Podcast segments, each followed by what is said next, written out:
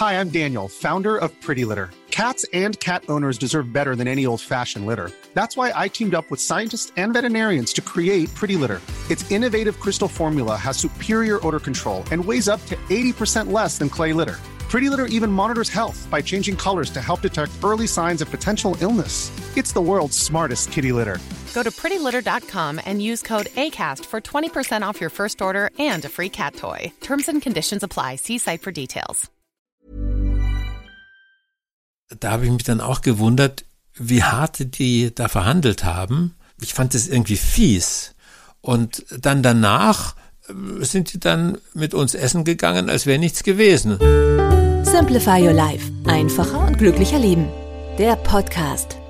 Herzlich willkommen. Ich bin Uli Harras und ich spreche mit. Werner Dicky Küstenmacher. Genau, welche Überraschung. Grüß dich, Uli. Sag mal, wir müssen jetzt mal richtig hart verhandeln. So die nächsten 13 Minuten. Ne? Also jetzt geht es um die Kunst des Verhandelns. Tiki, so ein spannendes Thema. Wer hat dich da inspiriert? Das war der Matthias Schranner. Der Aha. ist, glaube ich, jetzt so, ja, ähm, Mitte, Ende 50. Der war sehr lange Polizist.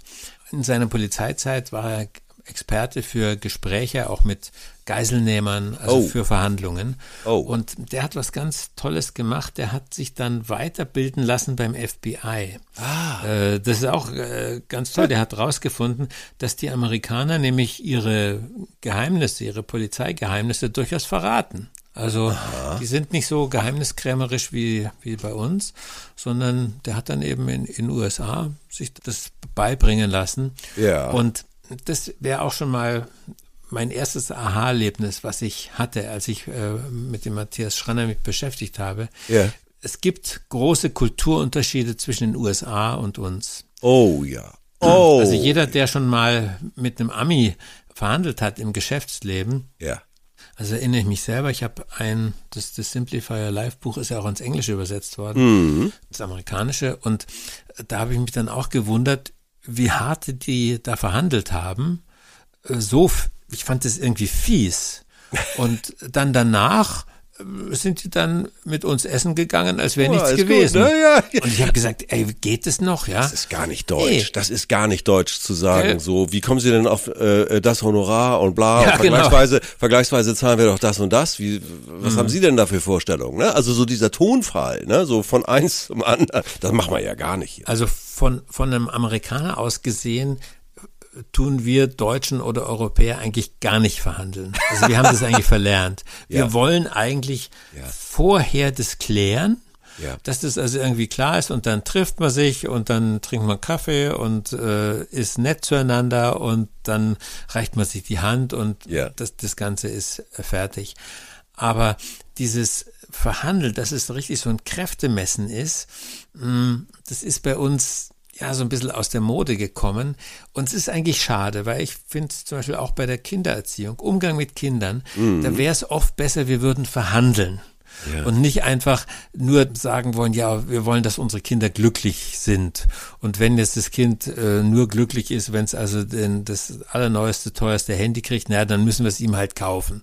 Da verschenkt man ganz viel, weil viel schöner wäre, wir verhandeln und sagen, Ja. okay, also du willst das und das von mir, was krieg ich dafür von dir? Also da mache ich mir bei meinen Kindern zum Beispiel gar keine Sorgen, weil die sind so hartnäckig, wenn wir ein Nein sagen, fangen die an zu fangen sie selber an zu verhandeln und sagen, ich könnte doch dies tun oder jenes. Ah, dann ist ja gut. Also gut. der eine zumindest, der andere, der wird ein bisschen laut. Jeder hat da so unterschiedliche Strategien. Äh, was ist der größte Fehler beim Verhandeln? dass man sich nicht vorbereitet. Also, sondern wir haben so dieses Ideal, dass man sich in den anderen hineindenkt. Ja, Aber wir wissen zu wenig über die Fakten. Ja, Also viel besser wäre es, sich mit diesen ganzen Fakten zu befassen im Vorfeld. Und dann geht man in die Verhandlung und mm, nimmt nicht vorweg, was der andere vielleicht sagen könnte. ja. Der Matthias Schranner hatte für einen ganz tollen Begriff, der nennt es mit sich selbst verhandeln. Nein, man verhandelt nicht mit sich selbst, sondern man verhandelt mit dem Verhandlungspartner. Ja. Denn man weiß überhaupt nicht, wie der tickt. Wir denken immer, wir wüssten das. Hm, also zum Beispiel, nehmen wir gleich mal den Klassiker der Gehaltsverhandlungen. Ja. Da gibt es ganz viele Leute, die sagen, naja, ähm, so viel, wie ich mir vorstelle, wird mein Chef mir doch niemals zahlen. Deswegen Ja. fordere ich das erst gar nicht. Oder die haben also völlig überkandidelte Vorstellungen und äh, versagen dann in der Verhandlung, weil sie nicht sehen, was auf ihrer Seite passieren muss. Also bei Gehaltsverhandlungen ist zum Beispiel mh, der, mh, der klassische Fehler, man argumentiert mit der Vergangenheit. Ich war doch so und so fleißig. Ja, ja, ich habe ja, so tolle Sachen gemacht, dann müsste ich doch jetzt mehr bekommen. Und wenn der Chef schlau ist, dann sagt er, na, für diese tollen Leistungen, die Sie erbracht haben, habe ich Sie ja schon bezahlt. Ne? es geht beim Gehaltsverhandeln, überhaupt oft beim Verhandeln, geht es immer um die Zukunft. Ja. Was passiert in der Zukunft? Und wenn ich sagen kann, also ich äh, könnte mich da und da viel mehr reinhängen, ich hätte die und die Vorschläge, ich würde hier mich stärker engagieren, und das mache ich aber nur, wenn das sich für mich auch auszahlt. Darüber wird geredet. Und bei Verhandlungen, auch mit deinen Kindern und so, ist immer wichtig, dass du noch ein paar Pfeile im Köcher hast. Also, dass es nicht nur um ein Thema geht, sondern dass man sagt, ja, also wäre schön, wenn ich mehr Gehalt bekomme, aber ich fände zum Beispiel auch schön, wenn Sie sich beteiligen an meinem Arbeitszimmer, wo ich jetzt im Homeoffice sitze. Oder wenn ich das Auto bezahlt bekomme oder bessere Leistungen bei öffentlichen Verkehrsmitteln und was es da alles für Möglichkeiten gibt. Also, dass man selber ein paar mehr Teller hat, auf denen was ist und äh, dann kann man da so ein bisschen jonglieren. Ich finde auch sehr wichtig bei diesen Verhandlungen, wo es um Geld geht, wo es um Leistung geht, dass man sich einfach mal Gedanken darüber macht. Ich sag das mal ganz brutal. Wer nicht weiß, was er seinem Unternehmen bringt, ja, wer sich darüber noch nie Gedanken gemacht hat, der ist ja auch bei Gehaltsverhandlungen sofort äh, immer in der Ecke, ja, sie kosten nur Geld. Äh, Ich habe das beim Preis. Ich muss einen Preis verhandeln. So, und ich weiß bei gewissen Sachen, es gibt so gewisse Kunden, wo ich sage, den will ich haben. Das heißt, ich mache da auch einen Preis, einen unwiderstehlichen Preis, weil ich sage, da hängt, da hängen aber andere Sachen dran, das sage ich denen auch so. Ich sage, sie kriegen das so preiswert und dann weiß ich aber auch, was ist denn der branchenübliche Preis? Ich kann das vergleichen. Und die, die, die, Spitzenformulierung, dann höre ich auch auf, ist immer die, wissen Sie, wenn Sie jemanden finden, der das genauso preiswert macht wie wir, ne, können Sie uns ganz schnell die Adresse und alles rüberschicken. Wir brauchen dringend Verstärkung. Dringend. Nee, das ist gut, weil also ich bin eher so ein Softie beim Verhandeln. Deswegen ähm, äh, imponieren mir auch Leute wie der, wie der Matthias Schranner, ähm, weil der hat nämlich auch so schön erzählt, wenn du was forderst, jetzt bei, einer, bei einer Rechnung, bei einer Leistung oder bei einer, einer Gehaltsverhandlung und der Chef oder die Chefin sagt, ja prima, machen wir, dann weißt du, oh scheiße, ich habe viel zu wenig gefordert. Ja? Ich hätte viel mehr verlangen können. Genau. Also deswegen äh, ganz wichtig ist, wenn man ein Nein bekommt, dann soll man das nicht als, äh, dass man eine Schlacht verloren hat, äh, sehen oder sowas, Ja. sondern man muss zu dem Punkt kommen, wo der sagt, ja, aber, hm? oder er sagt, nein, weil. Und dann kann man den Verhandlungstisch verlassen und sagen, jetzt habe ich was gelernt, jetzt Ja. habe ich eine Perspektive.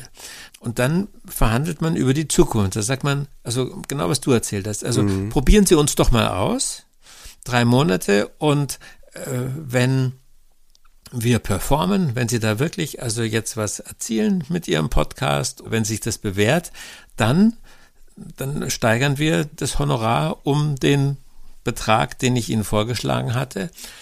Wenn nicht, dann nicht. Ne? Ja, ja. Aber ähm, dass es eine Perspektive gibt. Ja. Und bei solchen Verhandlungen kennst du, kenn ich, kennt jeder, der Gehaltsverhandlungen hat, äh, dann weicht oft der Verhandlungspartner, also sagen wir mal der Chef, die Chefin, auf die Gefühlsebene um und sagt, fühlen Sie sich nicht wohl bei uns? ja? Oder äh, es, Sie sind doch ein ganz sympathischer Mensch, ja. Ja, Wieso ja, kommen Sie jetzt her mit solchen äh, Forderungen? Und da, das habe ich von dem, von dem Schranner gelernt, dass man äh, sagt, Betriebsklima, unser Verhältnis ist ein ganz wichtiges Thema, aber um das geht's hier nicht. Verhandeln ist kein Ponyhof. Da geht's nicht um Wohlfühl, Ja. Massage und äh, Klangschalen, äh, Romantik, sondern hier geht's um Fakten. Ich will Geld haben, damit ich meinen Lebensunterhalt bestreiten kann. Punkt. Also man muss sich auch vor so einer Verhandlung ganz klar die Ziele, glaube ich, stecken. Ne? Höre ich daraus bei dir?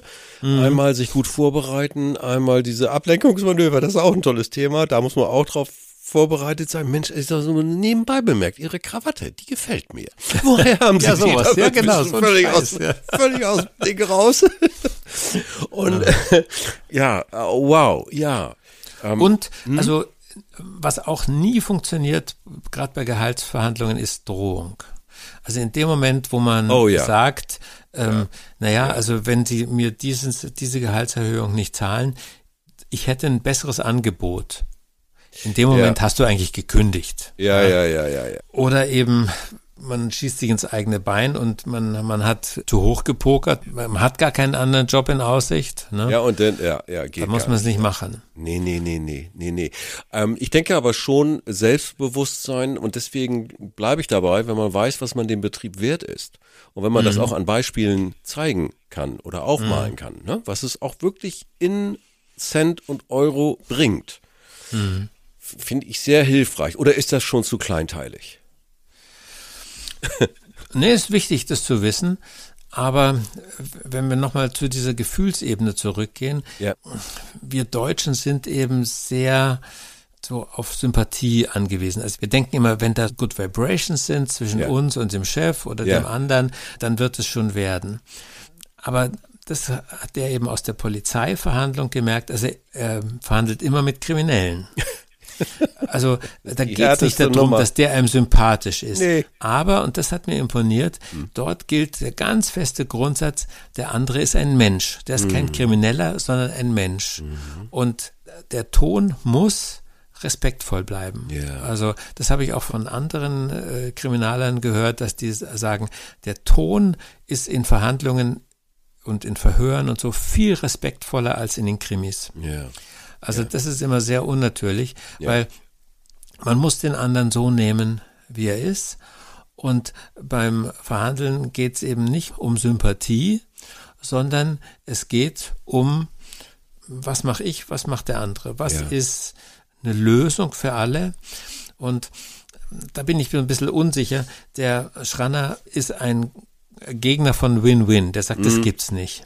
Das hat er nie Wow. erlebt. Also äh, Okay. eine Verhandlung äh, findet eigentlich immer so statt, dass jeder von beiden irgendwie auf was verzichtet. Ja. Also den Höchstwunsch, den hast du in der Verhandlung nie. Ja. Es geht ja immer um gegenseitige Abhängigkeiten. Der eine will was von einem und Ja. man selber will was von einem. Es ist, und man darf sich nie auf dieses, auf diese Gnadenebene begeben. So, Also vielen, vielen Dank, dass ich bei Ihnen angestellt äh, sein darf oder sowas. Nee, ich nichts. leiste was für Sie. Ja. Ja? Ja. Und Sie halten diese Firma am Laufen. Da bin ich sehr dankbar dafür. Mhm. Aber diese Firma äh, läuft auch deswegen, die bleibt deswegen am Markt, weil ich mich dafür einsetze, weil ich jeden Morgen aufstehe und da hinpilgere und mich für sie einsetze. Auf Augenhöhe bleiben, das ist ganz wichtig. Und das ist noch mein, mein letzter Tipp. Diese Augenhöhe ist immer auch entscheidend, ganz, ganz konkret. Also manche Chefs haben so einen hohen Stuhl und der Besucherstuhl ist so ein bisschen kleiner, der hat so halb abgesägte Beine. Sowas Trick, ist ja. ganz mies, ja. Das Ja. ist wirklich ein, ein fieser Trick. Also dann sollte man, ja, weiß nicht, was man da machen. Da muss man sich halt sehr hoch aufrichten oder mh, eben sagen, äh, da setze ich mich nicht hin. Ja. Das klingt alles sehr männlich, was wir hier besprechen. Und Männer und Frauen haben da große Unterschiede. Und manchmal hört man, dass gerade Frauen eben bei diesem Verhandeln und bei diesem sich ins rechte Licht setzen und dergleichen ähm, über ihre Art und Weise, wie sie kommunizieren, so ein bisschen zurückhaltender sind, so klare Forderungen oder auch, ja, das sind ja Forderungen, die musst du irgendwann stellen, egal wie du sie verpackst. Es sind Forderungen. Hast du da noch so einen Tipp für die Frauen, wie sie das üben können? Vielleicht auch sich mal vorbereiten? Vielleicht das, kann man das üben? Kann man das coachen? Solche wichtigen Gespräche? Wollte ich gerade sagen, also die Frauen im Geschäftsleben, die ich kenne, die haben eigentlich fast alle einen Coach oder eine Coachin. Aha. Also, ähm, dass du jemand hast im Rücken, äh, der dir sagt, hey, ähm, lass dich hier nicht wieder auf diese Kuschelebene ziehen, sondern bleib an den Fakten dran. Das führt sogar bei manchen Frauen dazu, dass die so ein bisschen überkompensieren und dann fast so ein bisschen harscher werden als, als die männlichen Kollegen. Aber ich denke schon, also im, im Geschäftsleben sollte es keine Rolle spielen, äh, welches Geschlecht jemand hat. Okay, also im Zweifelsfall auch mal ein Coach wie dich. Du bist es ja auch äh, in Anspruch nehmen. Ich glaube, das ist eine sinnvolle Investition für jeden, für Männlein und Weiblein. Herzlichen Dank, Tiki. Ich freue mich aufs nächste Gespräch. Danke dir, Olli. Ich danke. Tschüss. Gerne. Tschüss.